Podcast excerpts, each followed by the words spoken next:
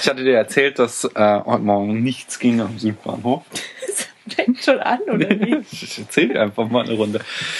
Nee, also ich bin dahin und ähm, war halt schon so ein bisschen verwundert, weil der Zug, mit dem ich sonst immer fahre, ähm, normalerweise schon auf dem Gleis steht. Weil du immer zu spät kommst. Nee, nee, der hat da einfach Endstation und fährt dann wieder zurück. Und äh, ich komme da hin und der ist nicht da, so. Aber so okay, er war relativ früh dran, also es waren noch irgendwie fünf Minuten. Naja. Und dann merkte ich aber schon, dass das Gleis ungewöhnlich voll war. Und dann war so, ähm, es war Gleis 2, Gleis 1 fuhr, hätte dann einer so die S6 einfahren sollen. Äh, oder fuhr auch ein, ähm, mit der ich normalerweise nicht fahre. Und die ähm, äh, ja, kam dann schon die Durchsage, dass der Zug hier endet ähm, wegen einer Vollsperrung. So, da schwante mir schon Übles. Zum Glück wolltest du nicht nach Ähm. Schwanheim. Zum Glück wollte ich nicht nach Schwanheim. Ich dachte, das, das geht hier nicht schnell genug. Aber Aber vorhin hast du es auch geschafft. ja, warte. Und jetzt. äh,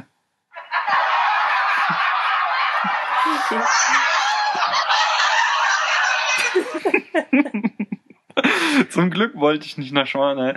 Aber ähm, äh, der Punkt war folgender, so äh, irgendwann so war halt, äh, stand halt schon an Zug in Kürze so und es war einfach noch nichts von dem Zug zu sehen. Ja, aber du warst doch in Frankfurt. Ja, er sollte. Der Zug sollte in Kürze kommen. Und ähm, er kam halt einfach nicht. Und er kam tatsächlich auch eine Durchsage, dass der Zug jetzt einfährt. Aber er fuhr Ja. nicht ein, der Zug. So, stattdessen kam dann so ungefähr unmittelbar im Anschluss daran eine Durchsage, dass der Zug ausfällt. So, wirklich, also so, so S5 nach Friedrichsdorf fährt jetzt ein. S5 fällt heute aus. Wir bitten um Entschuldigung. Und ähm, naja, daraufhin bin ich dann halt rüber aufs Gleis 4, weil da fährt dann die S4 ist es, glaube ich, ähm, mit der ich auffahren kann. Kaum war ich auf dem Gleis 4 angekommen, änderten sich da die Schilder. Ähm, Gleis 4, ähm, äh, also S4, Einfahrt in Kürze, Zug endet hier. Oh nein. Daraufhin bin ich dann wieder zu Gleis 2 und dachte so, ja gut, vielleicht kommt da ja irgendwie dann, also da müsste jetzt demnächst die nächste S5 kommen, so. Ähm, aber da hatte ich dann schon langsam mitbekommen, dass halt richtig großes Chaos herrscht. Und dann waren da glücklicherweise auch so Bahnbeamte auf dem Bahnsteig, die schon umlagert waren von äh, Leuten, die fragten.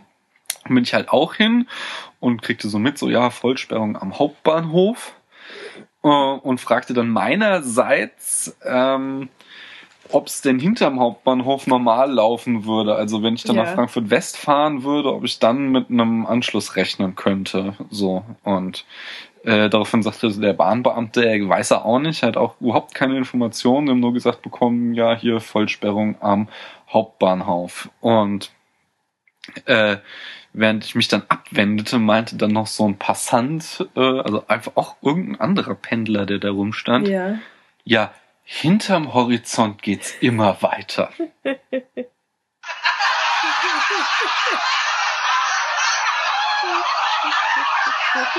You read the Bible, Greg? Yes. Oh, there's this passage I got memorized. Ezekiel 25, 17. Path of the righteous man is beset on all sides by the iniquities of the selfish and the tyranny of evil men. Blessed is he who, in the name of charity and goodwill, shepherds the weak through the valley of darkness. For he is truly his brother's keeper and the finder of lost children. And I will strike down upon thee with great vengeance and furious anger those who attempt to poison and destroy my brothers. And you will know my name is the Lord when I lay my vengeance upon thee.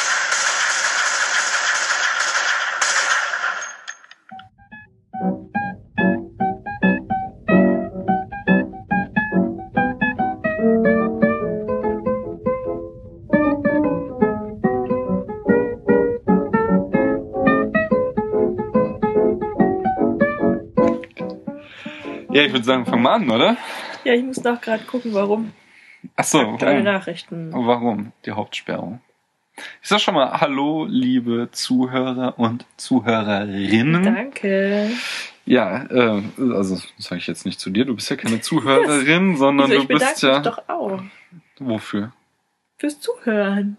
Ach so, du bedankst dich fürs Zuhören. Ja, so wie du gerade. Ich sagte Hallo.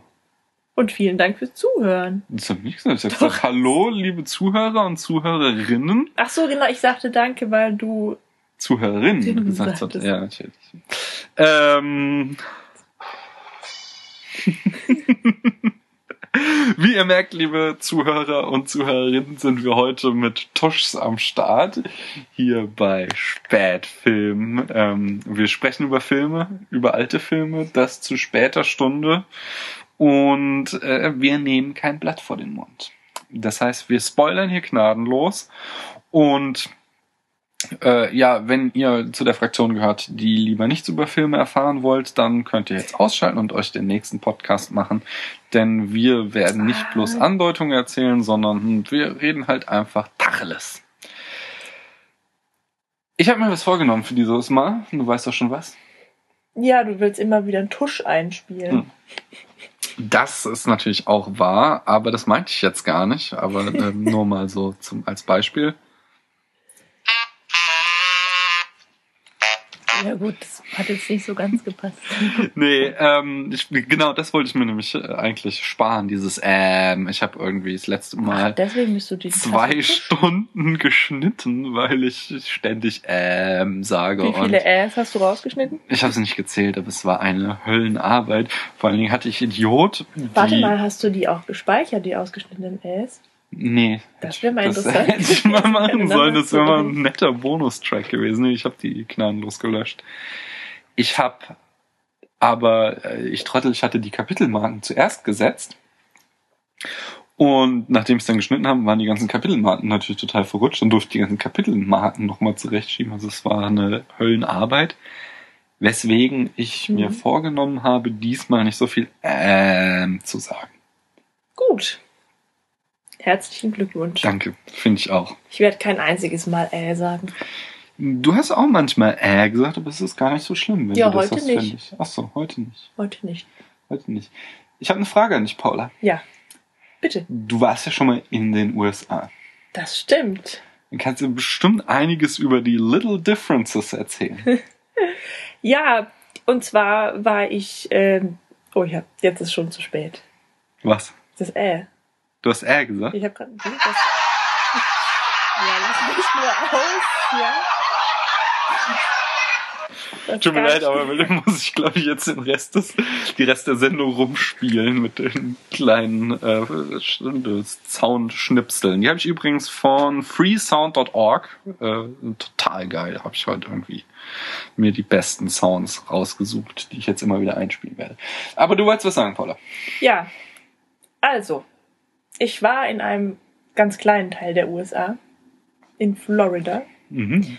Das erste, was mir da aufgefallen ist, ist, war, als ich aus dem Flughafen Hafen rauskam und zum ersten Mal in die unklimatisierte frische Luft äh, dieses Landes trat, dass mir die Beine schwer wurden, weil es da wirklich so warm war, dass das war ganz unangenehm für die Arterien, glaube ich.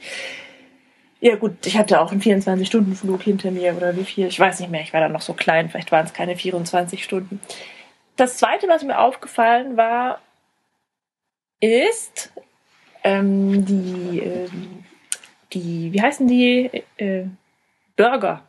Die Ja, Burger. Burger. Die, also nicht die Bürger, sondern die Bur- Burger. Burger. Wie heißen die in Deutschland? Gibt es ein deutsches Wort Hamburger. dafür? Ham Hamburger, Hamburg. aber nicht die aus Hamburg. Ja, Sondern die das wäre jetzt zwischen zwei super. Brötchen. Achso. Das wäre jetzt ein Tuschball. Jetzt ist es zu spät.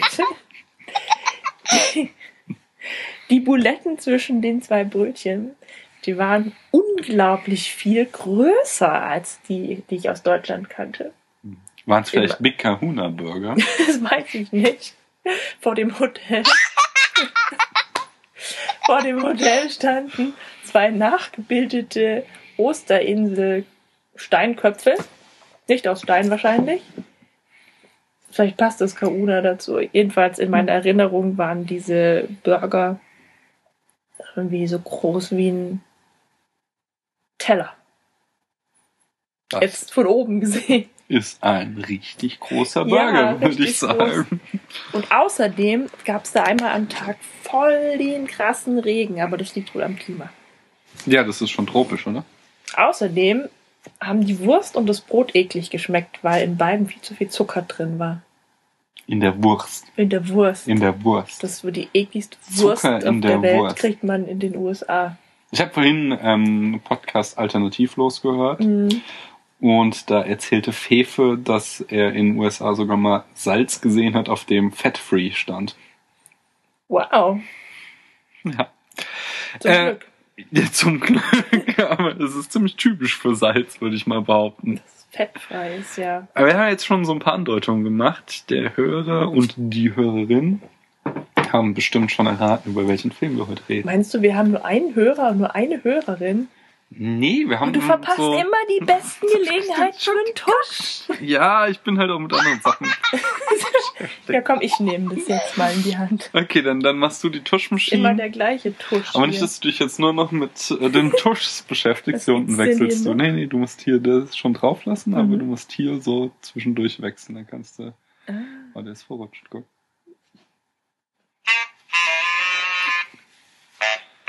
Zum Film. Zum Film. Genau, wir sprechen heute über nicht nur einen, sondern ein, äh, nicht nur einen großen Film, sondern einen der allergrößten. Die Experten und Laien sind sich einig, dieser Film Ist der Film der Filme. Na, das vielleicht nicht. Es gibt schon noch so eine Handvoll Filme, die ähnlich großen Einfluss hatten wie dieser Film. Aber er wird schlechthin als was falsch, Entschuldigung. er wird schlechthin als der ähm, einflussreichste Film der 90er Jahre. Gewertet, absolut stilprägend, machte aus einem kleinen ähm, Videotheksangestelltesten einen der begehrtesten Regisseure der Welt, ähm, schuf Karrieren neu, ähm, er ja, holte Leute oder einen Schauspieler speziell, der am Ende seiner Karriere war, wieder zurück. Wen denn? Äh, John Travolta der war fertig, die Karriere war am Boden und ja, jetzt habe ich es schon verraten. Wir befinden uns im Jahr 1994 im Genre, das ist auch eigentlich schwer. Er wird oft gesagt im Genre des Thrillers, aber das ist zu einfach. Es ist so eine Melange aus Gangsterfilm, Komödie, Thriller, Episodenfilm. Entschuldigung, ich nehm's jetzt weg. Sittengemälde, Milieustudie. Äh, wir sprechen natürlich über den großartigen Pulp Fiction. Ach, das haben wir bis jetzt noch nicht gesagt. Das haben wir jetzt noch nicht gesagt. Mein Gott. Oh, jetzt. ähm, Pulp Fiction. Der Regisseur ist Quentin Tarantino. Und ich kann mich noch an die Zeiten erinnern, als Quentin Tarantino wirklich nur ganz wenig Filme gemacht hat. Das Schlimme ist ja, ich kann mich, ich habe ihn zwar nicht im Kino gesehen, aber ich Wie ihn jetzt Quentin Nee, äh, Pulp Fiction. Aber ich kann mich erinnern, dass ich ihn auf Video gesehen habe, als er gerade auf Video draußen war. Wann Und ist er denn überhaupt ins Kino gekommen? Da warst du bestimmt noch ein kleiner Hosenscheißer. Nee, 1994. Sag ich doch. Ja, da war ich 14 und dann habe ich ihn 15 auf Video gesehen. Oh, das passt ja schon wieder nicht. Du wolltest das weglegen. Ja, Naja, ich wollte es jetzt wirklich nur noch ernsthaft benutzen. und Quentin Tarantino äh, ist fraglos einer der ähm, besten noch lebenden Regisseure und ich würde ihn auch mit in die Top 5 der größten Regisseure aller Zeiten. Vielleicht Top 10, da bin ich mir nicht ganz sicher. Es gibt da schon noch so paar, wo ich mir nicht ganz sicher wäre, die, ob sie nicht noch besser sind als Tarantino. Aber er, er ist einer der ganz großen und das ist äh, Ich halte ihn für genial. ja, und es Nicht ist vor allen weniger. Dingen wirklich erstaunlich, wenn man sich halt sein Leben anguckt. Er ist halt der Mann, das habe ich auch so im Vorgespräch schon zu dir gesagt, der muss ein wirklich ein, Als ein ob wir Vorgespräche führen ja würden. immer mal wieder zwischendurch. Du beschwerst dich zwar immer, dass du Das nicht ist doch alles total spontan hier immer. ja, super spontan, nicht? Nein, ähm, Quentin Tarantino hat die Schule abgebrochen hat äh, irgendwie mal kleinere Filmrollen gehabt, aber nichts Wirkliches, hat unzählige Drehbücher an Studios geschickt, die keiner Lesen äh, wollte. lesen wollte, ähm, auch weil sie oft viel zu lang waren, irgendwie so 100 Seiten ist irgendwie die Durchschnittslänge für ein Skript und er hat halt etliche 100 Seiten verschickt an Voller verrückter Dialoge. Wahrscheinlich. Hm. Ähm, und zum Zeitpunkt, als er Pulp Fiction anfing zu planen, war er, äh, hat er in einer Videothek gearbeitet Ja. und hatte die Idee, mit zwei Freunden zusammen das Drehbuch zu schreiben. Ähm, vielleicht erinnert sich der geneigte Zuhörer oder die Zuhörerin. Es sind drei Episoden und die Idee war, jeder der Freunde schreibt eine der Episoden. Tarantino hat seine geschrieben. Sein Freund, oh Gott, wie hieß der noch gleich? Ähm, Roger Avery hat die zweite Episode geschrieben, um den Boxer Butch. ja. Und die dritte Episode wurde nie geschrieben von dem Freund. Und äh, Von dem dritten Freund. genau, äh, die, die, äh, ja, der ließ einfach auf sich warten. Und während sie da, also das Drehbuch brach lag, ähm, hatte Tarantino plötzlich die Idee zu Reservoir Dogs, seinem Premierenfilm, Mhm. und schrieb das in kurzer Zeit runter, das Skript.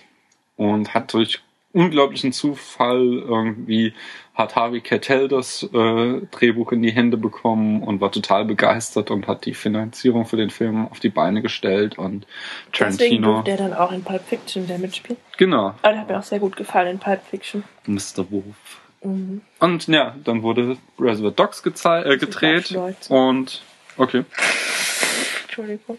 Kein Problem.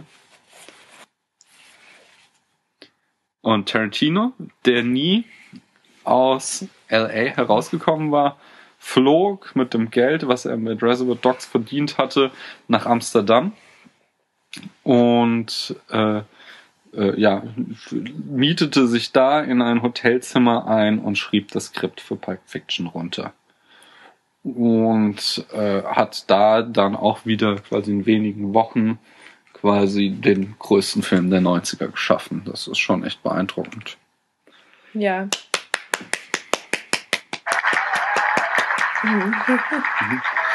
Die anderen sind ganz meiner Meinung.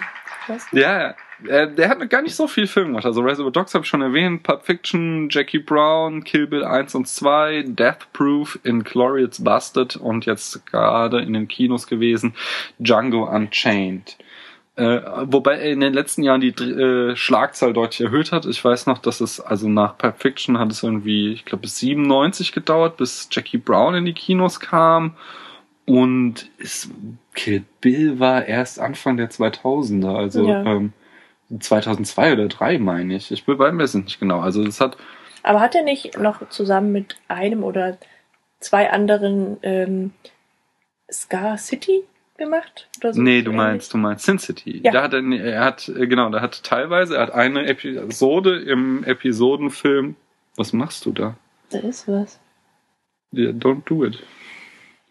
Ähm, er hat eine Episode im Episodenfilm Four Rooms gedreht, nämlich die letzte. Mhm. Und Welche war denn das? Der Mann aus Hollywood. Da spielt er sich quasi selbst als Regisseur, der einen riesen Erfolg hatte, der da mit seinen Homies, Ach, ich erinnere mich wieder, wieder das- diese eklige Party machen am Ende. genau mit dem Finger, Mhm. der abgeschnitten wird. Und er hat eine Szene in Sin City gedreht als Gastregisseur. Hat Übrigens Mhm. einen Dollar dafür bekommen als Gage. Hui. Ja, das hat er für seinen Freund Robert Rodriguez gemacht, der seinerzeit einen Dollar bekommen hat, dass er für irgendeinen Film, ich weiß nicht mehr welchen, den Soundtrack zusammengestellt hat. Okay. Ähm, und äh, es gibt noch einen Film, der unveröffentlicht war, das, der nannte sich äh, My Best Friend's Birthday. Und zwar ist der den beim Schneiden abgebrannt. Deswegen sind nur noch Fragmente erhalten. Der Film war schon fertiggestellt, es war sein erstes Oh mein Werk. Gott. Und beim Schneiden, wie gesagt, ist er irgendwie in Brand geraten. Das ist ja ärgerlich. Mhm. Und was uns da vielleicht verloren gegangen ist. Das erklärt vielleicht auch diese Szene aus Inglourious Bastards, wo am Ende die Filmvorführerin das Kino abbrennt mit den Filmrollen. Ich weiß nicht, ob er selbst noch auf diesem Magnesium, Celluloid äh, da gedreht hat, das war ja irgendwie berühmt-berüchtigt dafür, dass das so leicht in Brand geriet. Wie auch immer, wir wollen über Pulp Fiction reden. Ja, ich wollte noch eine Sache, also zu Tarantino noch eine Sache sagen, und zwar, dass er ähm, äh, genau wie ähm, Hitchcock? Hitchcock, genau. Da haben wir den Bogen zurückschlagen, äh, auf Cameos steht und in jedem Film eine kleine oder auch mal größere Rolle macht. So. Schau mal einer an. Es ist, in, es ist auch in den Filmen, in denen man ihn nicht sieht, wie zum Beispiel ähm, Kill Bill, ist dann irgendwie, dass man seine Hand oder so, also er, er ist immer irgendwie, auch wenn es nur ganz unscheinbar ist, ist er irgendwie mal kurz vor der Kamera. Aber dann Ja. halt auch Filme, wo er wie bei Pulp Fiction wirklich eine größere Rolle auch hat. Ja, Gut. wie hat denn der Film dir gefallen? Also haben wir jetzt schon unsere Skala, unsere Punkte, Benotung, Ja, wir haben ja jetzt immer angefangen in letzter Zeit, einfach mal gesagt, wie der Film aber das war vielleicht sinnvoll, wenn wir erst darüber sprechen und uns dabei gleichzeitig eine Meinung bilden. Ja, das ist gut. Die Oder allmähliche? Verfertigung der Gedanken beim Sprechen. Die allmähliche Verfertigung der Benotung beim Reden. Genau. Ja, du musst erst immer? Naja, gut, also- ausmachen. Ja, das ist vielleicht ein bisschen zu lang. Ja.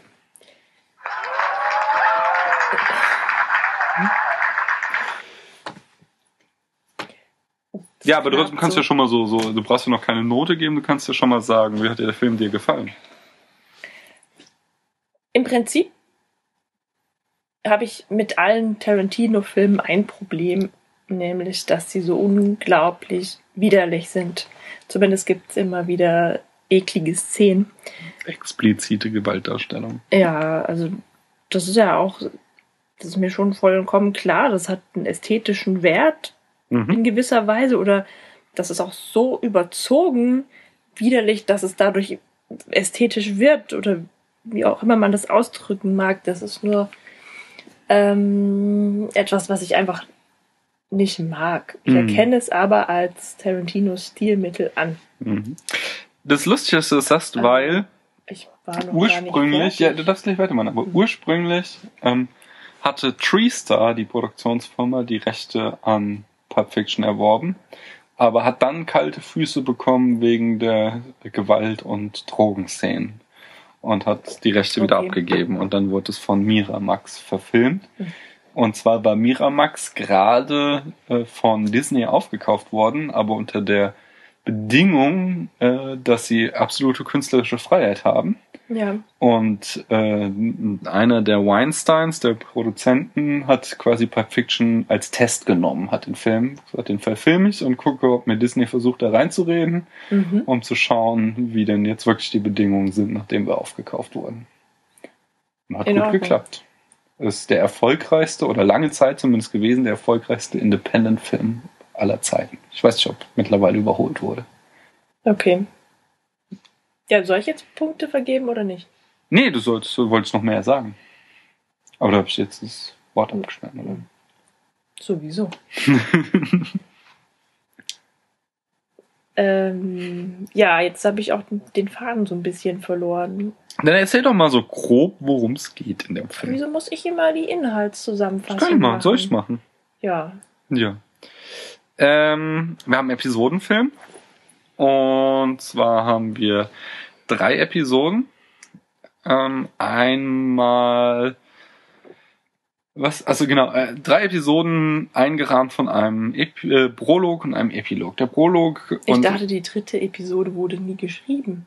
Nee, die wurde nie geschrieben. Stimmt, habe ich vorhin nicht richtig erzählt. Die dritte Episode hat dann Tarantino. Und er hat auch noch äh, Episode, äh, die Butch-Episode so weit überarbeitet, dass er sich nachher mit Herrn Avery ziemlich verkracht hat, ob der überhaupt noch äh, als Drehbuchautor mitgenannt werden sollte. Und im Abspann steht er auch nur als Based on Story by. Ja. Oh, äh, aber als sie dann den Oscar fürs beste Drehbuch gewonnen haben, war er mit auf der Bühne so. Also Okay. sie haben sich da irgendwie doch wieder zusammengerauft. Aber gut, zwei von Tarantino, einer von Avery. Aber nur, oder nur das. Grundkonzept von Avery, von Tarantino. Ich dachte schon, ich hätte mich verzählt. Nee, genau, es Ja? sind drei. Der äh, Pro- und Epilog äh, zeigt das Gangsterpärchen Honey Bunny und Pumpkin. Pumpkin. die äh, auf die glorreiche Idee kommen, ein Restaurant auszuräumen, äh, auszurauben. Die erste Episode ist ähm, Marcellus Wallace Wife, äh, nennt sie sich. Man sieht, ähm, also da äh, in dieser, die Story ist, dass der Gangster Vincent Vega die Frau seines Bosses äh, Mia Wallace äh, zum Dinner ausführen muss und die sich dann im Laufe des Abends eine Überdosis gibt und er sie dann äh, wiederbeleben muss. Die zweite Episode ist ähm, The Gold Watch, äh, die oder ist das schon die dritte? Das weiß ich jetzt gar nicht mehr. Denn der Clou ist, dass die Episoden durcheinander und nicht in chronologischer Reihenfolge erzählt werden. Das ist schon, das gehört schon zur dritten dazu. Ähm, The Gold Watch auf alle Fälle geht darum, dass der äh, Boxer Butch wurde gekauft, dass er seinen letzten Kampf verliert, damit halt Marcellus Wallace, der Pate quasi, die Gewinner einstreichen kann, aber er hält sich nicht an den Deal, ähm, sondern gewinnt den Kampf tötet sogar seinen Kontrahenten und hat natürlich selbst auf sich gesetzt und äh, damit viel Geld verdient. Aber als er gerade dabei ist, die Stadt zu verlassen, merkt er, dass er die goldene Uhr, die sein Vater unter.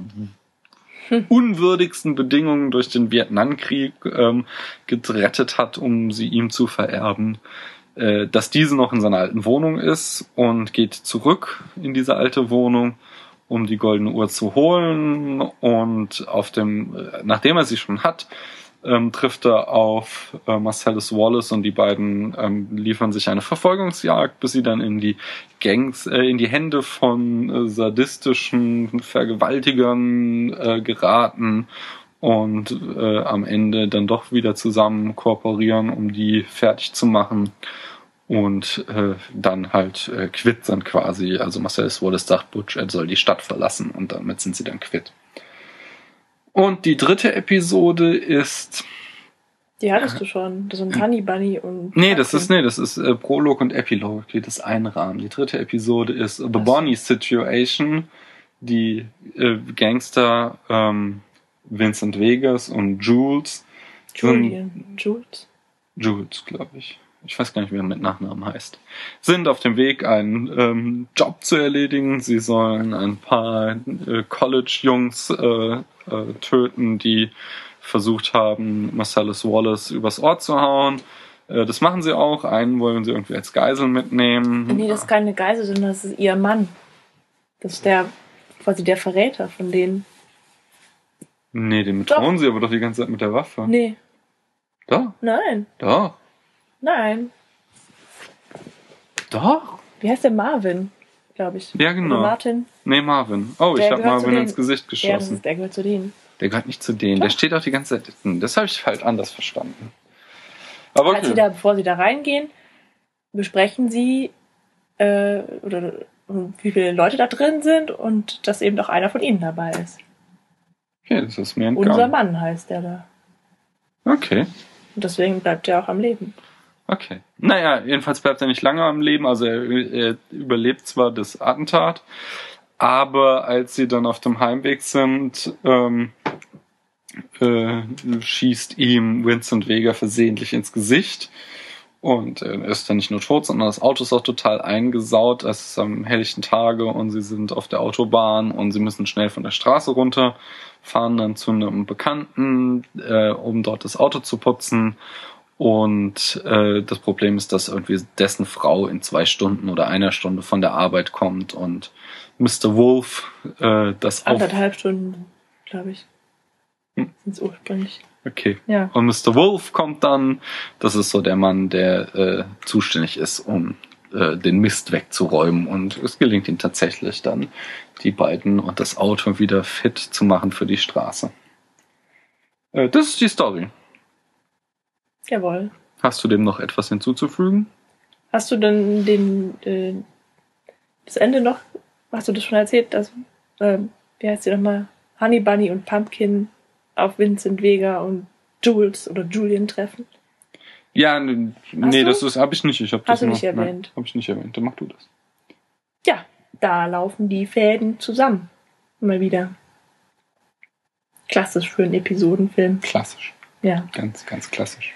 Weil die beiden möchte gern Gangster oder, oder sagen wir mal so die etwas heißblütigeren und unerfahrenen und weniger, äh, weniger brutalen Gangster, nämlich, sagen wir mal, das sind ja mehr so, so Kleinkriminelle Bank- und in diesem Fall Restauranträuber, nehmen ausgerechnet Jules als Geisel und haben entsprechend das Nachsehen am Ende. Ja. Ja. Also, aber er lässt sie am Leben, weil er ja gerade eine geistige Wandlung durchmacht, äh, weil es eben nicht bei diesem netten Antat äh, ist einer der College-Jungs bewaffnet gewesen und schießt das ganze Magazin leer auf ihn und Vincent Vega. Vier und Schüsse. sind es nicht sechs? Ich glaube, so, so ein Trommelrevolver müsste eigentlich sechs haben.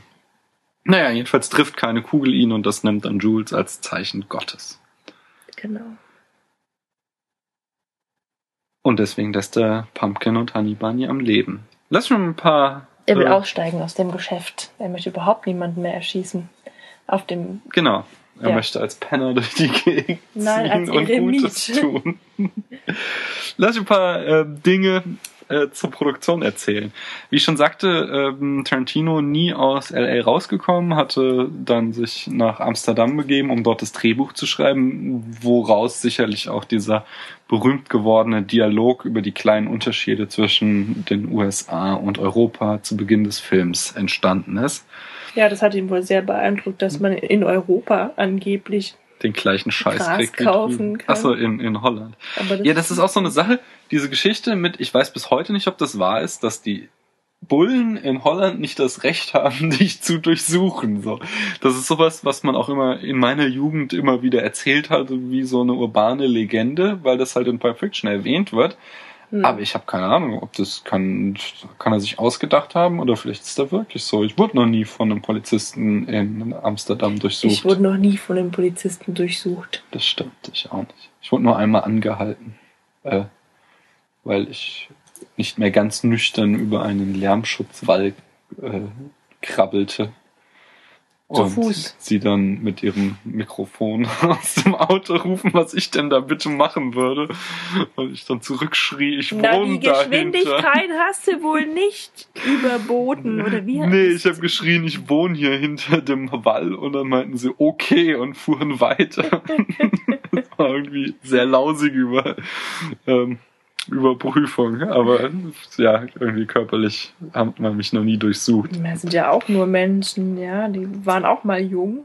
Ja, wahrscheinlich. Ja. Der Film hatte ein Budget von 8,5 Millionen, also schon ein bisschen mehr als Ritter der Kokosnuss, den wir zuletzt besprochen haben. Auch inflationsbereinigt, aber immer noch ziemlich wenig. Ähm, so hatten sie zum Beispiel einen Deal, also die Schauspieler, es sind ja schon einige Stars auch dabei, wie zum Beispiel äh, der damals auf dem Höhepunkt seiner Karriere stehende Bruce Willis. Ähm, die hatten aber dann den Deal, dass sie pro Woche und Schauspieler 20.000 Dollar kriegen. Also pro Woche, die sie drehen. So, sie mussten ja nicht immer dabei sein, alle. Ähm, zum Beispiel ähm, John Travolta hatte sich irgendwie im Beverly Hills Hotel eingemietet und hat irgendwie nachher gesagt, er hat quasi auf den Film draufgezahlt, weil er mehr für die äh, Hotelkosten gezahlt hat, als dass er eingenommen Ja, hat. So. selber schuld, oder? Ja, ich glaube, er konnte sich's leisten. So und finanziell hat er ausgesorgt mit seinem. Er hat auch sein ganzes Geld in Scientology gesteckt. das kann gut ja, sein. Keine Ahnung, wie teuer diese ganzen Kurse sind. Oh. Das ist jetzt wirklich unpassend. Findest du? Ja. Naja. Ähm, ach, jetzt habe ich doch M gesagt. Der, genau, der, Denkst du, das sei dein einziges M ich gewesen? habe die ganze Zeit schon M gesagt. Okay, jetzt Konzentration. Ah. Tarantino Ja. wollte den Film trotz des geringen Budgets hochwertig aussehen lassen, weswegen er von Kodak einen Film wählte, der sehr gut aussieht, aber dessen Problem war, dass er relativ lang belichtet werden Das musste. Material Genau, sieht gut aus. äh, genau, also von der Filmqualität, das Ja. hatte schöne Bilder einfach. Und um das hinzukriegen, hat er halt irgendeinen Film, der irgendwie besonders lang belichtet oder besonders stark belichtet werden musste, damit es gut aussieht.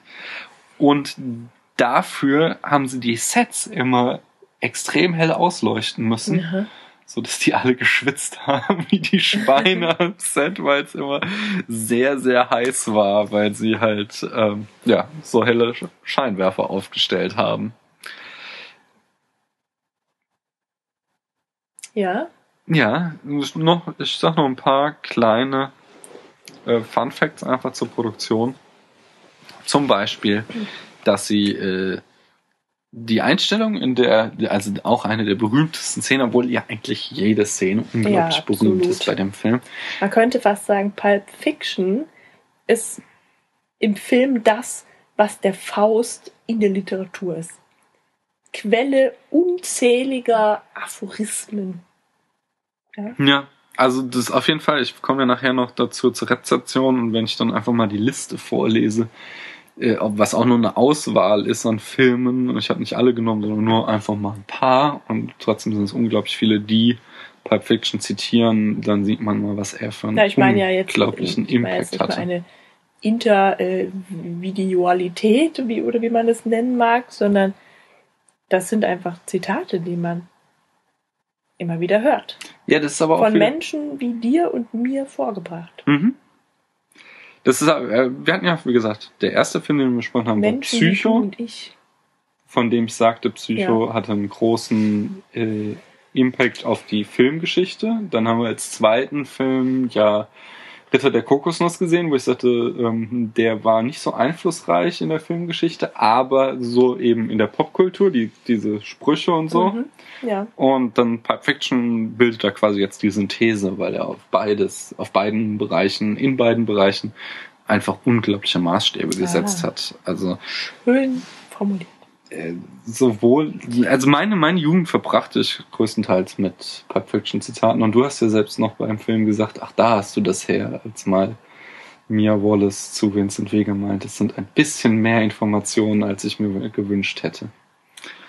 Ja, also bis heute halten mich die Zitate aus Pulp Fiction gefangen. Die Szene, wo Vincent Vega die Adrenalinspritze in Mia Wallace Herz stoßen muss, um Habe sie. ich leider nicht gesehen. ja, ich hab's mitgekriegt. Mir ist trotzdem schlecht geworden. Die wurde rückwärts gedreht. Also ähm, in der Tat hat äh, John Travolta die Spritze weggezogen vom Brustkorb von Mia Wallace, äh, von Uma Thurman. Ich Und dachte, das war vielleicht eine Puppe. Nee, das war sie wirklich, aber er hat die Spritze halt weggezogen Aber und dann haben sie es. Nee, das war wahrscheinlich so eine Nadel, die sich selbst versenkt in der Mhm. Spitze, wie man sie auch bei Kinderspielzeug kennt. Naja, auf jeden Fall hat er das Ding zurückgezogen und dann haben sie nachher den Film halt rückwärts abgespielt, beziehungsweise irgendwie rückwärts aufgeklebt auf das Band. ja, das war ein Analogfilm, das wurde alles noch wirklich geschnitten Ich hab von Hand. gar nichts. Entschuldigung. Natürlich, ja. Da kann ich auch sagen, die äh, Flüssigkeit, die weiße, die Mia Wallace auf den Mund rinnt in der Szene, Ja. das war äh, Champignon-Cremesuppe. Hm. Das nimmt dem Ganzen noch ein bisschen den Schrecken. Ach, nö. Äh, Ja, gut. Hm. Ach so, auch schön ist das, ah, da also gibt zwei noch tolle. Also einmal die, ähm, Hand, die, das Portemonnaie äh, von Jules mit der Aufschrift Bad Motherfucker gehörte ursprünglich, oder gehört äh, damals zumindest war es so eins Quentin Tarantino. Und zugleich ist es ein Zitat, es zitiert nämlich Shaft, den Ah, äh, man, war es ein Spielfilm oder eine Serie aus den 70ern? Bin mir ich glaube, das ist eine. Serie. Ja, es gab da eine Spielfilm Eine Spielfilmserie. eine, Spiel, eine Verfilmung, Kinofilm mit Samuel Jackson in der Hauptrolle, der ja auch den Er Jules war auch mal spielt. Shaft. Genau. In den, Auch So. in den 90ern, meine ich, war das noch. Und das andere, das Auto von Vincent Vega, äh, das berühmt-berüchtigte, was ja zerkratzt wurde und wie können Menschen sowas nur tun, Ja. sagt der Killer. Äh, das war auch Quentin Tarantinos Auto. Und was lustig ist, äh, es wurde während des Drehs gestohlen. Und es ist jetzt 2013, dem Jahr, in dem wir diesen Podcast aufnehmen, wiedergefunden worden. Ach, dann wurde es erst gestohlen, nachdem die Szenen mit dem Auto allerdings auch schon Genau. Waren. Und dann wurde es, wurde es vom Set geklaut und war es verschollen und jetzt ist es irgendwie Wo hat man es gefunden? äh, irgendwie, ich glaube, jemand wurde bei einer äh, Autokontrolle wurde festgestellt, dass es das äh, vermisste Auto ist und der wusste das aber gar nicht. Er hatte das selbst Das wollte ich jetzt gebraucht gekauft. So. Und wie konnte man, ich meine, der hat ja bestimmt das Kennzeichen gewechselt zwischendurch. Das weiß ich nicht so mehr genau. Das habe ich nur überflogen. Ich habe den Artikel, werde ich in den Blog packen. Packen. Da kannst du es dir auch durchlesen. Spiegel aber vielleicht ist Online das in den. USA auch so ein bisschen anders mit den Kennzeichen. Ja, vielleicht gibt es hier so Vielleicht eine. Fahrgestell. Nee, es gibt ja schon irgendwie Kennzeichen, aber vielleicht es gibt ja irgendwie so eine Fahrgestellnummer oder sowas, wo man Ja, das rausfinden kann. Bei so einer Autoberufe. Das war doch bei Psycho auch so merkwürdig, dass die Frau, als sie sich von der Polizei verfolgt fühlte, einfach den Wagen gewechselt hat und mit dem weiterfahren konnte, mit dem Hm. neuen Auto. Ja, okay, aber das Also- waren halt auch die 60er. Da war das Ganze mit Überwachung noch nicht so doll. Ja, und mit Kennzeichen. Ja. Ja. Vielleicht war es, ja, wie auch immer. Ja. Ja, ja. Ja. Es gibt ein Cameo von ähm, Steve Buscemi. Wer ist das? Äh, der spielt meistens so Psychopathen oder auch ganz glorreich in The Big Lebowski den äh, stillen Bowlingspieler, der dann den Herzinfarkt erleidet. Ach, Der, der ist in Pulp Fiction drin. der spielt den Buddy Holly. Äh, ist mir nie aufgefallen. Ich habe es jetzt nur gelesen. Oh den. Buddy Holly Kellner im Jack Rabbit Slims. Hm. Äh, der hat noch ein ganz kleiner, der hatte halt eine Rolle auch in Reservoir Dogs und wollte gerne in äh, Pulp Fiction auch mitspielen, wurde nicht gecastet und hat dann gesagt, er würde gerne so ein Cameo machen. Wenigstens eine Statistenrolle. Genau. Ja, das war auch schon alles, was ich zum, zur Produktion zu sagen habe. Gut, dann können wir jetzt mal den Film analysieren. Ja, jetzt geht's ins Eingemachte. Das Wort Fuck wird 256 Mal gesagt. Tatsächlich. Tatsächlich. Und wir sind Anfang der was sagen 90er, die- da war das noch so ein mittelgroßer Skandal. Was sagen die in der deutschen Version? Scheiß. Das ist ja eine Ach. Standardübersetzung. Scheiß. Ja, wir haben den Film auf Deutsch geguckt, weil unsere Spülmaschine noch lief und die so laut war, dass wir irgendwie zwei Minuten auf Englisch geguckt haben und feststellten, wir können gar nichts verstehen. Aber das finde ich bei dem Film auch gar nicht so schlimm, weil die Übersetzung, also ich finde die Synchronisation echt gut. Es gehen zwar so ein, Das weißt du doch gar nicht, wenn du keinen Vergleich hast. ja, ich habe ja auch mal ein bisschen reingeguckt. Es gehen natürlich wieder Wortspiele verloren, aber es ist halt, äh, es gibt ja Filme, die sind echt schlecht synchronisiert und der ist ähm, gut synchronisiert. Der macht Spaß auch auf Deutsch. Die ganzen Dialoge sind auf Deutsch auch extrem gut Ja. und spritzig so. Es gehen Vielleicht, diese, weil Wilhelm Schlegel Ähm, sie nicht übersetzt hat. Zu spät. ja, du musst das Ding in der Hand halten halt, nicht? Ja. Nee, es gibt so, zum- was mir halt aufgefallen ist, zum Beispiel, dass als äh, Vincent äh, Vega alias John Travolta, der ja berühmt wurde durch Tanzfilme, unter anderem Grease, ähm, als der zum Haus seines Dealers kommt mit der Mia Wallace, die er sich eine Überdosis gegeben hat, sagt er im Englischen sowas wie I'm totally creased. Also das heißt wahrscheinlich, ich bin am Sack oder so. Hat äh, Tarantino sich dann schon vorgestellt, wer die Rollen spielt, als er das Drehbuch geschrieben hat? Oder hat er das dann nochmal ein bisschen umgeändert, nachdem er die Schauspieler gefunden hatte? Letzteres, weil er hatte eigentlich Michael Madsen für die Rolle vorgesehen. Der spielt äh, in Kill Bill diesen Den Cowboy? genau, der in dem Wohnwagen Ja. wohnt und der spielt auch in Reservoir Dogs mit und der sollte eigentlich auch Vincent Vega spielen. Aber als der abgesagt hatte, hatte er ähm, dann John Travolta als nächstes. Und John Travolta wollte das Studio gar nicht haben, sagte, der Mann ist fertig so, der macht uns den Film kaputt, weil Vincent Vega ist ja quasi die Hauptrolle so, jedenfalls Ja. von der Screentime her.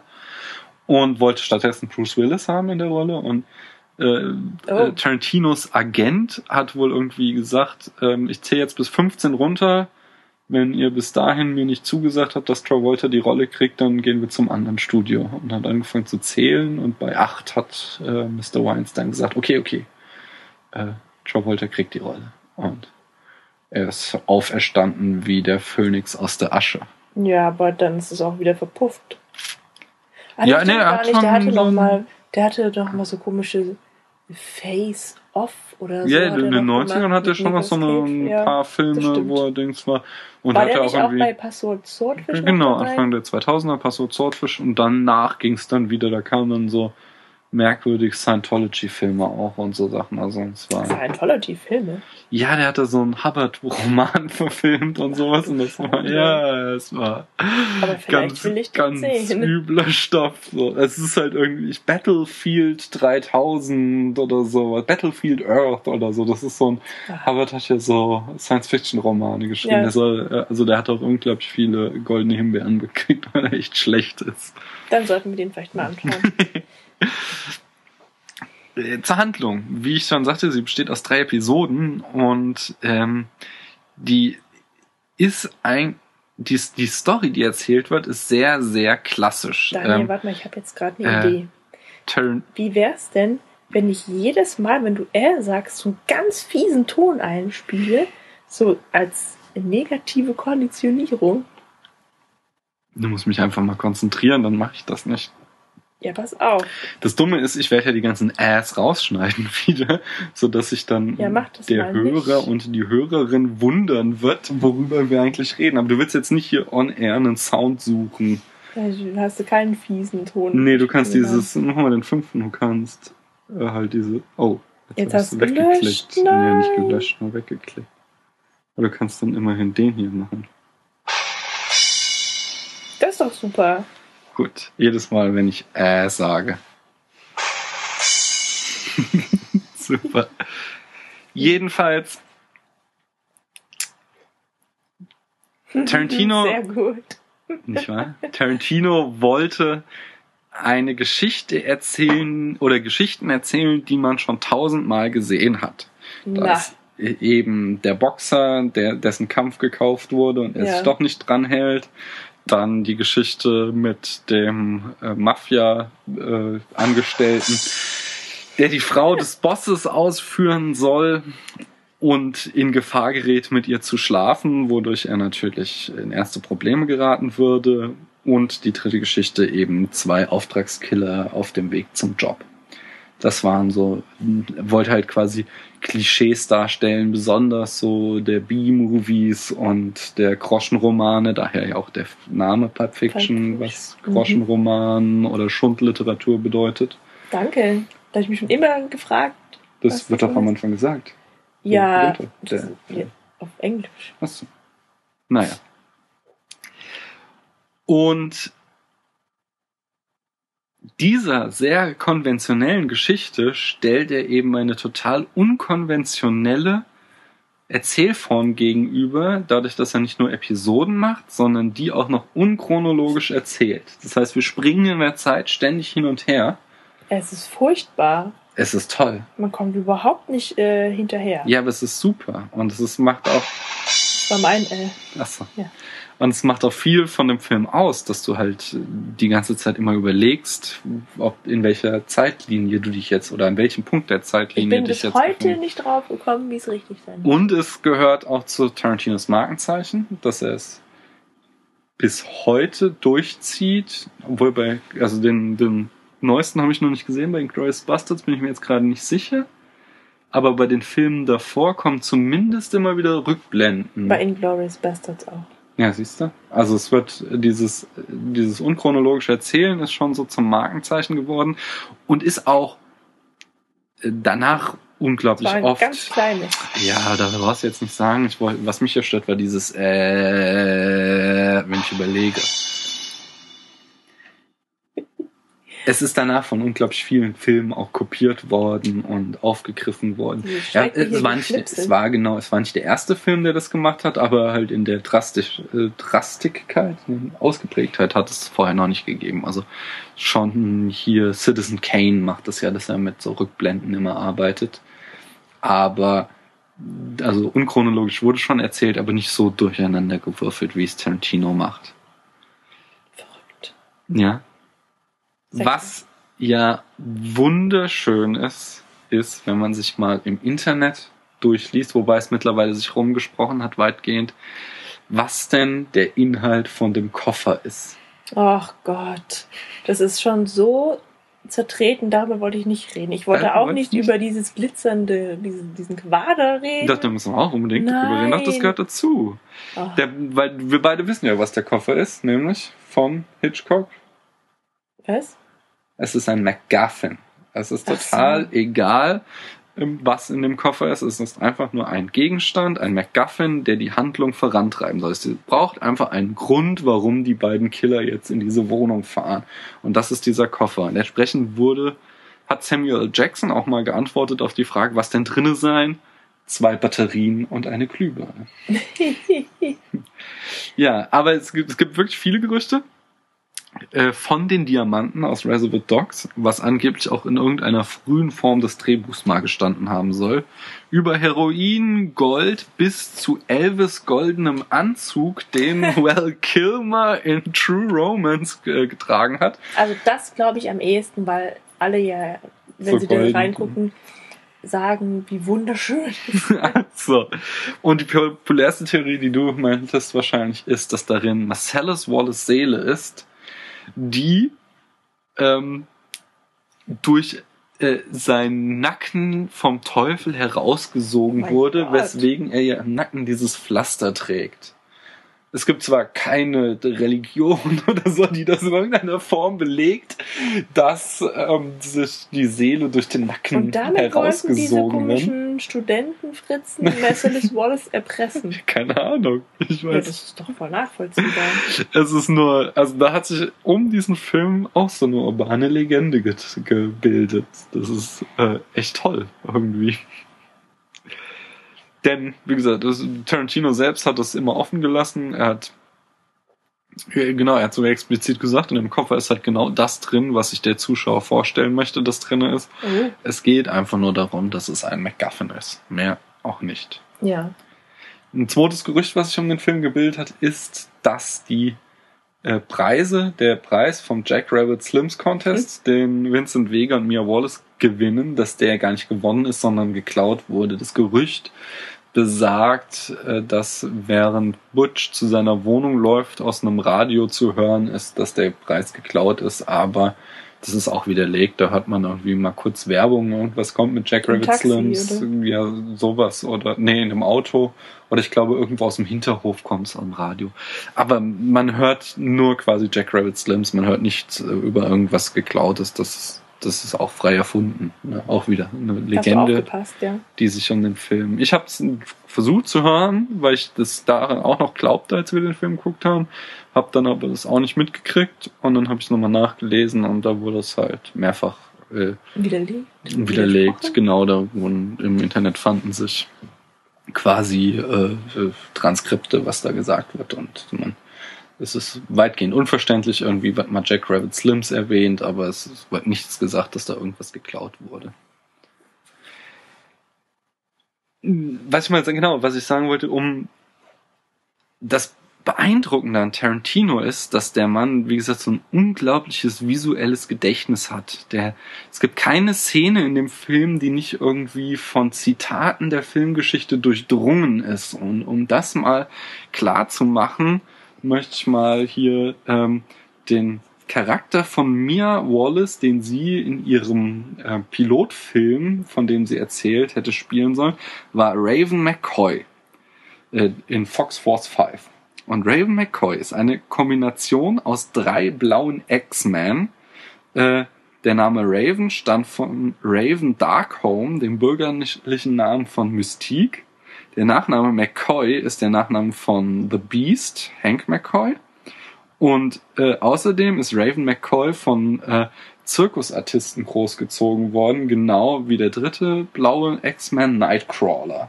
Ah, Und so wie halt nur ich dieses wusste nicht, dass die X-Men schon so alt sind. nur die, ja doch die Comics schon, nur Aber dieses The Beast, wer ist denn das? Das der in den Filmen tritt der im dritten, zweiten oder dritten Teil auf, das ist irgendwie Senator oder so und äh, ist so ein blauer, sehr haariger, muskulöser Typ. Ich gerade nicht erinnern. Aber an die Hm. anderen schon, ne?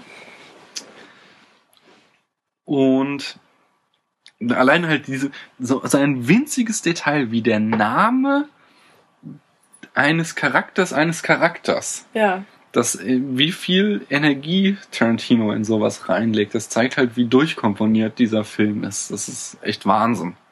Ja, und diese, was ich auch genial an ihm finde, sind genau diese Szenen, die mir so unangenehm aufstoßen. Äh, die Gewalt, die er zeigt, die trifft einen jedoch immer sehr. Also die äh, zerrt sehr an den Nerven oder mhm. Ja, die ist immer so, so tiefgründig und super gemein.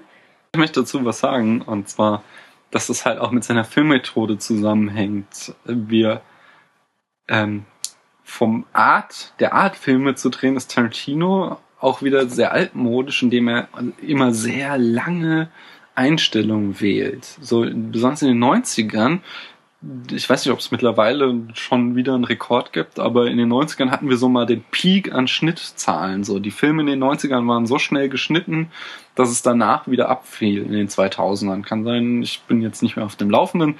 Vielleicht sind die neuesten Filme jetzt der 2010er Jahre schon wieder noch schneller geschnitten. Aber äh, Tarantino hat einen totalen Kontrast gebildet, indem er halt äh, zwar auch manchmal mit schnellen Schnitten arbeitet in Action-Szenen, aber auch immer wieder das durch extrem lange Einstellungen ähm, kontrastiert. Und das ist natürlich dann auch besonders übel, wenn du halt so Szenen hast wie diese Vergewaltigungsszene oder Szenen, wo irgendjemand misshandelt wird oder eben Mia Wallace da liegt und sich äh, die goldene, den goldenen Schuss gegeben hat oder beziehungsweise sie schnupft ja, weil sie denkt, es sei Kokain, aber es dann Heroin ist und da halt die Kamera extrem lange drauf hält und es halt dann entgegen unserer Sehgewohnheiten ist, dass du halt sowas nur schnell gezeigt kriegst und dann kommt der Schnitt. Sondern da hat er halt so einen, sehr altmodischen 50er, 60er Jahres-Stil, dieses, oder Arthouse-Stil, so, so von, von, wie heißt dieser deutsche Regisseur, äh, der berühmt Was? ist in Hollywood? Nicht Emmerich, den meine ich nicht, sondern den, äh, ich habe gar nicht zugehört, sorry. Ach so, nee, ist nicht. Naja, es ist halt, äh, halt diese langen, langen Einstellungen, ich glaube, die, die sorgen noch dafür, dass diese Brutalität noch härter aufschlägt, dann, die er zeigt. Das kann gut sein. Das, ähm, das Bibelzitat, was Jules sagt, Ezekiel 25,17, äh, ist weitgehend frei erfunden. Was? Ja, es ist äh, die nur die letzte Szene, äh, der letzte Satz ist, glaube ich, äh, tatsächlich in der Bibel, aber alles, was davor kommt, äh, ist, gehört nicht dazu. Das Quadrat, ähm, das Mia Wallace in die Luft zeichnet, das geht auf das englische Sprichwort zurück, don't be square, also seien Sie kein Spießer oder kein kleinen Bürger. Ein glitzerndes, leuchtendes Square. Und das zeigt so ein bisschen, so sehr schön die, ähm, den Zusammenhang zwischen filmischen Code und filmischen Zitat. Weil, also ein filmisches Zitat ist ja, wenn ein Film das die gleichen Bilder zeigt wie ein anderer Film und dadurch ihn zitiert. Und ein filmischer Code ist seinerseits etwas, äh, das in Filmen immer wieder kommt. So mein Lieblingsbeispiel, seit ich dieses Buch Hollywood-Klischees gelesen habe, ist ja, dass Mikrofone immer quietschen, so, weil jemand spricht durch Mikrofon, aber klar, ein Film ist immer optimal ähm, vertont, so, wie mache ich klar, dass der jetzt durch ein Mikrofon spricht? Ich lasse das Mikrofon kurz eine Rückkopplung haben, so. Ja. Und ähm, so ein Code wird ja erst zum Code dadurch, dass irgendjemand mal mit angefangen hat. Und das Ganze ist halt dann anfangs ein Zitat und es wird immer wieder zitiert, bis es dann zum Code wird. Und so zum Beispiel ist dieses äh, Don't Be a Square mit dem in die Luft gezeichnet. Es ist halt nicht auf Tarantinos Mist gewachsen, sondern es ist mindestens in drei Filmen vorher schon mal vorgekommen im Laufe der Filmgeschichte. Dass dann auch was in die Luft gezeichnet wurde? Ja, also nicht dieser Comic-Effekt, aber Don't mhm. be a und dann macht jemand diese Geste, diese Viereck-Geste. Und jetzt wiederum ist er halt von ganz vielen Filmen aufgegriffen, die halt explizit äh, Pulp Fiction damit zitieren, weil es halt dadurch ja berühmt wurde. Aber insgesamt ist es jetzt schon so oft in der Filmgeschichte gekommen, dass man es halt schon nicht mehr ein Zitat nennen kann, sondern eigentlich schon wieder einen filmischen Code. Ah ja. Okay. Ich habe gerade keine einzige Szene, keinen einzigen anderen Film im Kopf, bei dem ich das jetzt gesehen hätte. Aber ich komme, ich habe gleich jede Menge Beispiele, das sage ich dir gerne. Okay. Ähm, ah, jetzt habe ich doch wieder einen. Ja, was schön ist, ist auch, dass Tarantino seine Running Gags, äh, Quisiten, Requisiten hat, haben wir vorhin zum Beispiel schon die Big Kahuna Burger genannt. Die kommen immer wieder vor in Ja. verschiedenen Filmen, zum Beispiel in äh, From Dusk Till Dawn, da hat er das Drehbuch geschrieben, da sieht man, äh, oder kommt er selbst, oder nee, ich glaube es ist er nicht er, sondern er ist ja der Psy absolute Psychopath, sondern sein Bruder, gespielt von Oh Mann, ich in mein Namensgedächtnis. Ich komme nicht drauf. Dieser Schönling-Schauspieler. Äh, Ich kann den Film nicht. okay. Super Schauspieler, äh, wird aber meistens auf sein gutes Aussehen reduziert. George Clooney. George Clooney kommt zurück und äh, vom Einkaufen und hat Big Kahuna Burger äh, gekauft. Und ich glaube, in Kill Bill wird kommt der Big Kahuna Burger auch nochmal vor. Andere äh, dieser Sachen ist, sind die Red Apple Zigaretten. Die rauchen eigentlich auch die Leute immer in Tarantino-Filmen. Ähm, Okay. Hab, wo, wo siehst du die Marke? die haben die halt als liegt- liegt Requisite. so. Ja, die sind ja die ganze Zeit am Rauchen zum Beispiel. Das ist ja hier irgendwie auch, merkt man so voll Anfang der 90er Jahre, jeder Charakter ist Hm. noch die ganze Zeit am Rauchen auf dem Bildschirm, wo es ja heutzutage schon verpönt ist und sogar teilweise alte Filme bearbeitet werden Ja, und die Zigaretten rausgeschnitten Vincent werden. Vega dreht sich doch selber. Ja, genau, das ist das Einzige. Und er dreht auch mit Drum, einem Ja. äh, holländischen ähm, Tabak. Aber Mia Wallace zum Beispiel raucht. Die raucht die Red Apple. Ja, aber Mhm. also das ist nicht die einzige. Wie gesagt, es rauchen ja echt alle. Müssen wir drauf achten, einfach. Wenn wir den nächsten Tarantino gucken oder so. Während der Szene mit Mia Wallace und der Adrenalinspritze liegen übrigens die Spiele Spiel des Lebens und Operation auf dem Tisch. Auch nur noch mal so ein kleines Requisiten. Äh, Fun Fact. Ja, und ganz toll ist auch die Szene, in der sich eben Mia Wallace die Überdosis gibt, während, während Vincent Vega im Bad ist und mit seinem Spiegelbild spricht, dass er jetzt nicht mit ihr schläft, sondern nach Hause geht, Ja. weil uns da eben Tarantino voll manipuliert, weil er das ist halt, wie gesagt, die klassische Story so, die beiden sollten, er soll die nur ausführen und sie sind sich dann sehr sympathisch und sehr nahe gekommen und äh, es läuft eigentlich alles darauf hinaus, dass sie jetzt miteinander schlafen und es dann end böse endet für Vincent Vega. Naja, das ist vielleicht jetzt ein bisschen, Da. ein bisschen zu weit hergeholt. Also es ist vielleicht gefährlich, es könnte eine brenzlige Situation sich annähern, aber es ist jetzt nicht klar, dass sie mit Naja, es wird-. Also, Es wird sogar noch unterstützt durch die Filmmusik, die Tarantino uns aufs Ohr gibt. In der Szene läuft nämlich Girl, you'll, you'll be a woman soon, also ja, ein Entjungferungslied. ja, definitiv. Und stattdessen wird eben dieser, Lebt dieser Sänger noch oder der, der das Lied geschrieben keine? Ahnung, der Akt der Entjungferung besteht dann nicht im sexuellen Akt, sondern dadurch, dass sie sich die Überdosis gibt. Ja, das ist ja keine Entjungferung, sondern eine Entleibung, Ja, oder so. Aber sie, sie wird dadurch erwachsen, gar nicht. weil sie den Tod gesehen hat. Wahrscheinlich. Hm. Mm, auch ein Willst ganz. du was zu den Frauenrollen sagen? Ja, das wollte ich auf jeden Fall. Aber nicht jetzt. Doch, kannst du machen. Ich? Ja. Ja, gut. Darum ist es Sie sind nicht mies gut. bestellt. Nee, mies. Ja, Es gibt da keine einzige anständige Frauenrolle. Ja, ja. Ja, Nein. also zumindest ist Mia noch schlagfertig, das kann man, aber sie ist halt. Ja, aber siehst du, kein das, starker meinetwegen Charakter. ist es eine intelligente, schlagfertige Frau, aber trotzdem ist es halt nur äh, Marcellus Wallace Deko. Ja, Genau. und, und, und, und vielleicht noch sein, sein Schatz. Ja. Mhm. ähm, sie ist, das Interessanteste an ihr ist noch, dass sie die äh, filmisch bekannte Rolle der femme fatale einnimmt. Mhm.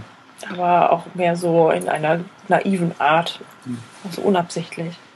Ja, ich, ich verstehe sogar, warum Tarantino das macht, eben weil er diese Klischees erzählen will, aber ich finde es auch nicht gut, weil der Film ist ja jetzt auch nicht irgendwie unglaublich realistisch, so dass er es auch nötig haben muss. Und In seinen späteren Filmen hatte er dann auch immer äh, starke Frauenrollen und die fehlen in Pulp Fiction total. Und Die einzige starke Frau ist Bonnie. Bonnie? Das ist Tarantinos Frau, äh, die von der Arbeit nach Hause kommt und wegen der alles ganz schnell aufgeräumt werden muss. Die beiden Gangster sind eigentlich auf der, also sie müssen sich. Aber das kann halt auch so, das ist eher schon so eine typische Xantippenrolle. Nicht irgendwie, dass die besonders stark ist, sondern die ist halt so zickig. Ja, gut, nicht stimmt. mal sowas wie einen Mord verzeiht die. Nee, die kann es nicht leiden, wenn Aber in der ein Tat, Toter in ihrer Garage liegt. Dann In der Tat ist- total aus. in der Tat ist das halt auch der, mein einziger Kritikpunkt an dem Film. Dass die, ich finde, die Frauenbilder sind auch extrem schwach. Ja. Was Sie, liebe Hörerinnen, jetzt nicht mitgekriegt haben, war, dass wir gerade eine Kurzpause gemacht haben und Paula sich zu Recht beschwert hat, dass das jetzt Da schon langsam, dass es jetzt langsam schon ziemlich lang wird, der Podcast. Deswegen raffen wir das jetzt mal ein bisschen. Oder? Ja, Was aber, ich, wie gesagt, ich wollte noch mal einfach mal Filme auflisten, die Tarantino äh, seinerseits zitiert, bevor ich dann abschließend noch ein bisschen was zur Rezeption erzähle. Die Liste der Filme, die Tarantino in Pulp Fiction zitiert, ist so lang, dass ich, obwohl es gleich auch von mir eine lange Liste sein wird, nur eine Auswahl getroffen habe. Er zitiert, er zitiert unter anderem den großen Eisenbahnraub von 1903. It's a Wonderful Life von 1946, Die Faust im Nacken von 54, Das verflixte siebte Jahr von 55, denn sie wissen nicht, was sie tun, 55, Rio Bravo von 59, Psycho. Ähm, sind die Zitate alle irgendwie auf die gleiche oder ähnliche Art vollzogen worden? Oder sind diese Filme irgendwie zitiert worden? Ja, irgendwie. Also zum Irgendwie, Beispiel okay. Ähm, It's a Wonderful Life, ähm, dieser Eingangsbereich von Mia Wallace Haus, ähm, den man da sieht, nachdem sie sich die Überdosis gegeben hat und alles gut ausgegangen ist und Vincent Vega sie dann wieder nach Hause bringt. Ähm, das ist, der ist halt eins zu eins äh, der Eingangsbereich aus einer Szene in It's a Wonderful Life. Okay. Und äh, denn sie wissen nicht, was sie tun, wird einfach nur dadurch zitiert, dass einer der Kellner im Jack Rabbit Slims äh, genau die Klamotten und die Haare so trägt wie James Dean in den Film. Okay. Also es ist auf ganz unterschiedliche Art und Weise. Psycho hatten wir schon bei Psycho drüber gesprochen, die Szene, wo der Chef über die Straße läuft und dann seine Angestellte sieht, wird zitiert, als Marcellus Wallace über die Straße läuft und dann Butch sieht. Das ist das einzige Zitat, das mir aufgefallen ist. Mhm. Guckst du mal. Ja, ich meine, jetzt sind wir ja auch mittendrin in diesem. Zwei glorreiche Halunken, Bonnie und Clyde, die Ja, Anfangsszene, natürlich. Anfangsszene von Pumpkin und Honey Bunny, wie sie im Restaurant sitzen, zitiert die Anfangsszene von Bonnie und Clyde, wo sie auch im Restaurant sitzen und den Plan fassen. Ja, die beiden überhaupt. Hm, Ja, ja, das ist eindeutig. Die Reifeprüfung, Easy Rider, Shaft, Rocky, Taxi Driver, Apocalypse Now, ein, wie ein wilder Stier, es war einmal in Amerika, die Farbe des Geldes, Wild at Heart, Night on Earth, Erbarmungslos, Codename Nina und True Romance sind zum Beispiel auch Filme, die Ah, zitiert. Das ist das Remake von Nikita. Ich weiß, aber Mhm. ich überleg gerade. Harvey Keitels Charakter ähm, The Wolf ist äh, basiert auf dem Charakter Victor the Cleaner in Codename Nina. Ah ja. Okay. Die Rezeption. Der Film war für sieben Oscars nominiert, hat aber dann nur einen äh, Oscar gewonnen in der Kategorie Bestes Originaldrehbuch. Die anderen Oscars gingen an Forrest Gump. Alle sechs. Und ja, der Forrest Gump hat in dem Jahr richtig abgeräumt. Pulp Fiction kam im gleichen Jahr ins Kino wie Forrest Gump. Das ist korrekt. Forrest Gump habe ich im Kino gesehen. Ja, es ist ja auch ein Film, der eher für Kinder gemacht ist. So. Ähm, Kinder? Na gut. Ja, Jugendliche, Mhm. aber ich meine, Pulp Fiction war damals sicherlich noch ab 18. Ich glaube, heute ist er ab 16, aber ich glaube nicht, dass er damals schon ab 16 war. Ja, gut. Also ich habe den, wie gesagt, auf Video geguckt und ich habe ihn auf Video geguckt, weil der große Bruder von einem Kumpel ihn dann ausleihen konnte. So. Ja. Ähm,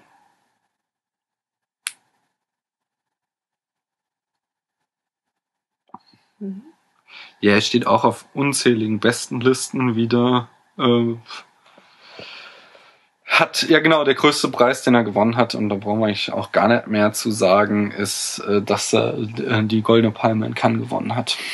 Hat okay. den Hauptpreis in Cannes gewonnen und Cannes ist das äh, ja, wichtigste Filmfestival der Welt, von daher, also der Film ist einfach geil. Mehr brauchen wir nicht sagen. Und Rotten Tomatoes sagt zum Beispiel, es ist einer der einflussreichsten Filme Wie? der 90er Wer? Jahre. Rotten Tomatoes ist so eine Seite, die Filmkritiken, äh, Filmkritiken. Ja, genau, verrottete Tomaten. Ja. Was? Der beste Film aller Zeiten? Nee, der 90er Jahre. Mhm. Wichtig war Pulp Fiction vor allen Dingen durch diesen Stil, den er geprägt hat. Also es gibt sehr, sehr viele Filme, die diesen äh, die Art und Weise ähm, der Darstellung wählen, nämlich dass der Film äh, in unserer Zeit spielt, wie so Sachen wie zum Beispiel Handys eindeutig drauf weisen, aber eine Ästhetik der 60er Jahre hat so.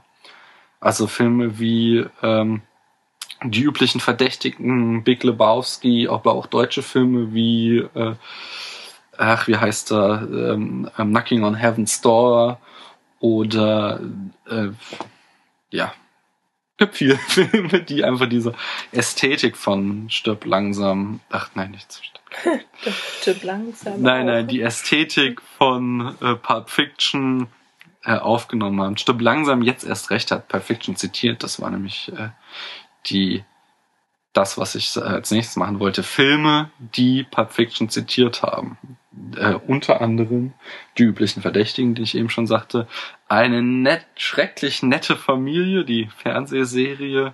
Desperado stirbt langsam jetzt erst recht. Geliebte Aphrodite von Woody Allen hat Pulp Fiction Mhm. zitiert. Äh, Silvester in fremden Betten ist der ganz schreckliche Name von Four Rooms. Da wird Pulp Fiction indirekt zitiert. Also, wie ich schon sagte, der, die letzte Episode ist von Tarantino gedreht und er spielt sich selbst als der Regisseur, der jetzt gerade den großen Hit gelandet hat. Also, Ah, Mm. Was sagte ich noch? 12 Monkeys, From Dust Till Dawn, Trainspotting, Space Jam. Die Simpsons haben ihn etliche Male zitiert. Im Blog habe ich nur eine Szene, die auf YouTube ist, die mit dem äh, roten Ball im Mund. Äh, ah, ja, schlimm. äh, Knocking on Heaven's Door zitiert ihn. Alien, die Wiedergeburt, äh, zitiert Alien. ihn. Das war der vierte Teil von Alien in den Ich 90ern. habe zwar die Alien-Filme alle nicht gesehen, aber irgendwie kommt mir das vor, als wäre das ein komplett anderes Genre. Ja, ja. Sie, Und Alien kein sehr. Na gut, egal. Ich weiß es nicht. es sind Butchs, äh, äh, Butchs äh, Boxhandschuhe kommen vor. Wo? Äh, in Alien die Wiedergeburt und die Szene mit den, der Fußmassage wird, äh, der Dialog mit der Fußmassage wird zitiert. Oha. Äh, Jackie Brown natürlich, also Tarantino zitiert Ja. sich auch unzählige Male selbst. Äh, Armageddon, der Eisbär, also deutscher Film, der Eisbär, Ghost Dog, Dogma, der blutige Fahrt Gottes, Bang Boom Bang, deutscher Film, absolute Giganten, deutscher Film, Sabrina, total verhext, Die Simpsons wieder mal, Magnolia, keine halben Sachen, Snatch, Schreck, Mulholland Drive, Password Swordfish, das Computerspiel Max Payne, Lambok, Training Day, das Computerspiel GTA 3, Halloween, Resurrection, Erkan und Stefan gegen die Mächte der Finsternis, Spy Kids 2, Triple X, The Siehste, Erkan und Transporter. Stefan ist nämlich gar nicht so dumm, wie man so denkt. Ne? Ja gut. Oder sind die nicht so dumm, wie man denkt? ähm, Grand Theft Auto Vice City, Drei Engel für Charlie, irgendwann in Mexiko, Kill Bill 1 und 2, äh, Die Sopranos, Gilmore Girls, die Serie, also Sopranos sind natürlich auch eine Serie, Der Wichser, Das habe ich sogar gesehen. Oh mein Gott. Grand Theft Auto San Andreas, Verrückte Weihnachten, Stay, Navy CIS, auch mehrfach Scrubs, äh, Crank, Dr. House, Lost, Wie lang ist denn die Liste noch? Ähm, lang. Oh, Lost. Wo ist denn, was, was ist denn in Lost? Äh, in einer Szene aus dem, diesen Backflashes mit Sawyer Ja. Mhm. Ach, der mit seiner. Da zitiert er irgend- irgendwas wörtlich aus dem Englischen. Ja, okay. No, you have to go this, uh, for the sternum. The sternum is like the movie. Na gut. Ähm, How I Met Your Mother, mehrfach. Death Proof, auch ein Pulp Fiction Film. Planet Terror, Ein Tarantino-Film. äh, ja, manche. Äh, Entourage, auch eine äh, Serie. Mhm. It's Always Sunny in Philadelphia, auch eine Serie. Ja, ich kann das. Äh, Emergency Rooms, CSI. 30 Rock, Call of Duty, auch ein Computerspiel. Ähm, From Okay, Past also es The Ghost. Right Upside. Breaking Bad, das finde ich auch sehr schön. Da gibt so eine Szene, also in Pulp Fiction gibt es auch so eine berühmte Szene, wo äh, Bruce Willis sich überlegt, mit welcher Waffe er jetzt die Vergewaltiger niederstreckt und äh, sich immer weiter steigert in der äh, Heftigkeit der Waffen, bis er dann beim Samurai-Schwert landet. Und diese Szene wird in Breaking Bad zitiert. Futurama, Chuck, äh, The Vampire Diaries, Duke Nukem Forever, ähm, Big Bang Theory, Supernatural und nochmal The Simpsons. Genau, der, in, sogar in The Simpsons der Film wird Pulp Fiction zitiert. Jawohl. Ja, und damit haben wir es. Es gibt bestimmt noch viel mehr es zu gibt, sagen. also ich habe es jetzt auch sehr gerafft, weil wir eben schon über die Stunde hinaus sind. Es Genau. gibt so viel mehr zu sagen. Ich werde auch ein paar tolle Links nochmal in den Blog hauen, wo ihr jede Menge lesen könnt. Das hier wird Pulp Fiction auf gar keinen Fall gerecht. Das ist, Niemals. Da braucht man auch mehr als eine Stunde. ja, Wahrscheinlich für die meisten Filme, die wir besprechen. das ist klar, aber wir können ja einfach mal so einen Anstoß geben, von dem aus man dann weiter recherchieren kann. Also Pulp Fiction hat auf jeden Fall alles, was man braucht, ja. Gute Schauspieler, witzige Dialoge, überhaupt einfach gute Dialoge, schöne Bilder durch äh, das teure Material. Nee, billige, aber Ja, teuer. gut, aber, aber das hochwertige Material. Ähm, und viele Verweise und Zitate. Und man sollte ihn schon gesehen haben, denke ich. Und deshalb gebe ich ihm 90 von 100 Punkten. Ich gebe ihm sogar 95. Ja, bei mir bekommt er den Abzug, weil eine Szene habe ich leider nicht sehen können, weil ich ohnmächtig war. Gut. Die Szene, wie Mia Waters die Überdosis gibt, das. Ja, das habe ich noch gesehen. Achso, aber dann, wie sie wiederbelebt Ja. wird, das äh, war Paula zu heftig. Nee, ich gebe ihm 95 Punkte, 5 Punkte Abzug wegen des schwachen Frauenbilds. ja. Ähm, das äh, geht besser, das zeigt er, wie gesagt, in, außer jetzt den letzten Film habe ich nicht gesehen, aber davor, die Filme haben alle starke Frauenrollen, das fehlt in Pulp Fiction total. Vielleicht ist ihm das ja selber irgendwann mal aufgefallen und deswegen hat es jetzt umgekehrt. Ja, das kann sein. Besetzt viele Staffeln. Ja, vielleicht wollte er, also wie gesagt, es geht ja in Wo dem Film halt auch einfach. Glorious Bastard eine tolle Frau vor? Ja, die Kinofrau, den, ja, oder? natürlich, die dann am Ende Hitler umbringt, ist schon eine wichtige Rolle, würde ich sagen. Ja. Vielleicht nicht ganz unbedeutend. Ja, herzlichen Glückwunsch. Naja, auf alle Fälle. Er, ich verstehe es ja sogar. Er wollte halt dieses Klischee, Gangster und so, aber man hätte das schon noch ein bisschen ausarbeiten können. Das, Ja, aber gut, wenn du schon das äh, so besprichst, dann kann man das ja auch stehen lassen, dass er eben, dass eben diesen ganzen Film die Frauen keine Rolle spielen, außer halt irgendwie die Femme Fatale, die Xantippe und das, das Blödchen da, die Ja, französische Freundin und oh ja, dann die hysterische Honey Bunny, so, die Ja. irgendwie auch die ganze Zeit nur beruhigt werden muss, dass sie jetzt nicht aus. ja, dann ist es doch vielleicht so gemeint. Ja, natürlich, aber es ist. Wieso ja natürlich. Es ist schon so, wie gesagt, es ist so gemeint, weil er ja in dem ganzen Film das Thema sind, so äh, Klischees darzustellen. Also die ganzen Charaktere sollen ja äh, klischeehaft dargestellt sein, aber er hätte es halt, also es ist aber trotzdem keine Notwendigkeit, sondern die restlichen Tarantino-Filme haben, greifen dieses Thema ja auch immer wieder auf und trotzdem hast du halt Jackie Brown, Kill Bill, ähm, was haben wir hier, Death Proof und Inglourious Bastards hast du halt trotzdem extrem starke Frauen immer wieder drin. Und das muss nicht sein, finde ich. Also wird er jetzt noch keinen Aufschrei starten, weil er es da nicht gemacht hat. Aber ich würde es, also Ist halt auch ein bisschen zu flach. Das Ding, fünf Punkte Abzug. Ich meine, trotzdem, er hat fast die Höchstnote gekriegt. Beste Film. Ich glaube, du hattest ähm, Psycho nicht so viele Punkte nee, gegeben. hat 87 gegeben. Ja. ich. Du hast ihm 100 gegeben, nicht wahr? Ja. Ich bin aber auch immer großzügig. Nee, das ist, äh, Ritter der Kokosnuss hast du ganz schön hart abgestraft. Jedenfalls wissen wir auch schon, was wir als nächstes gucken. Tatsächlich. Ach ja, hast, natürlich. Hast, hast du dir wieder ausgesucht. Wieder. Ja, wie Ritter der Kokosnuss. Wir Okay. haben es immer abwechselnd gemacht.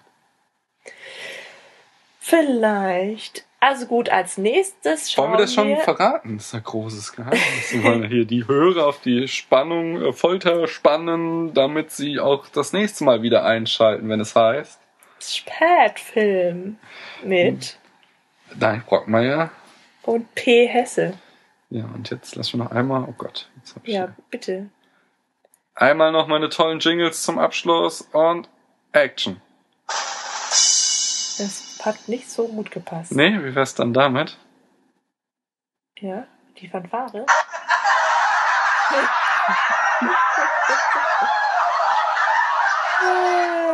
Na gut, okay. Tschüss! Ciao.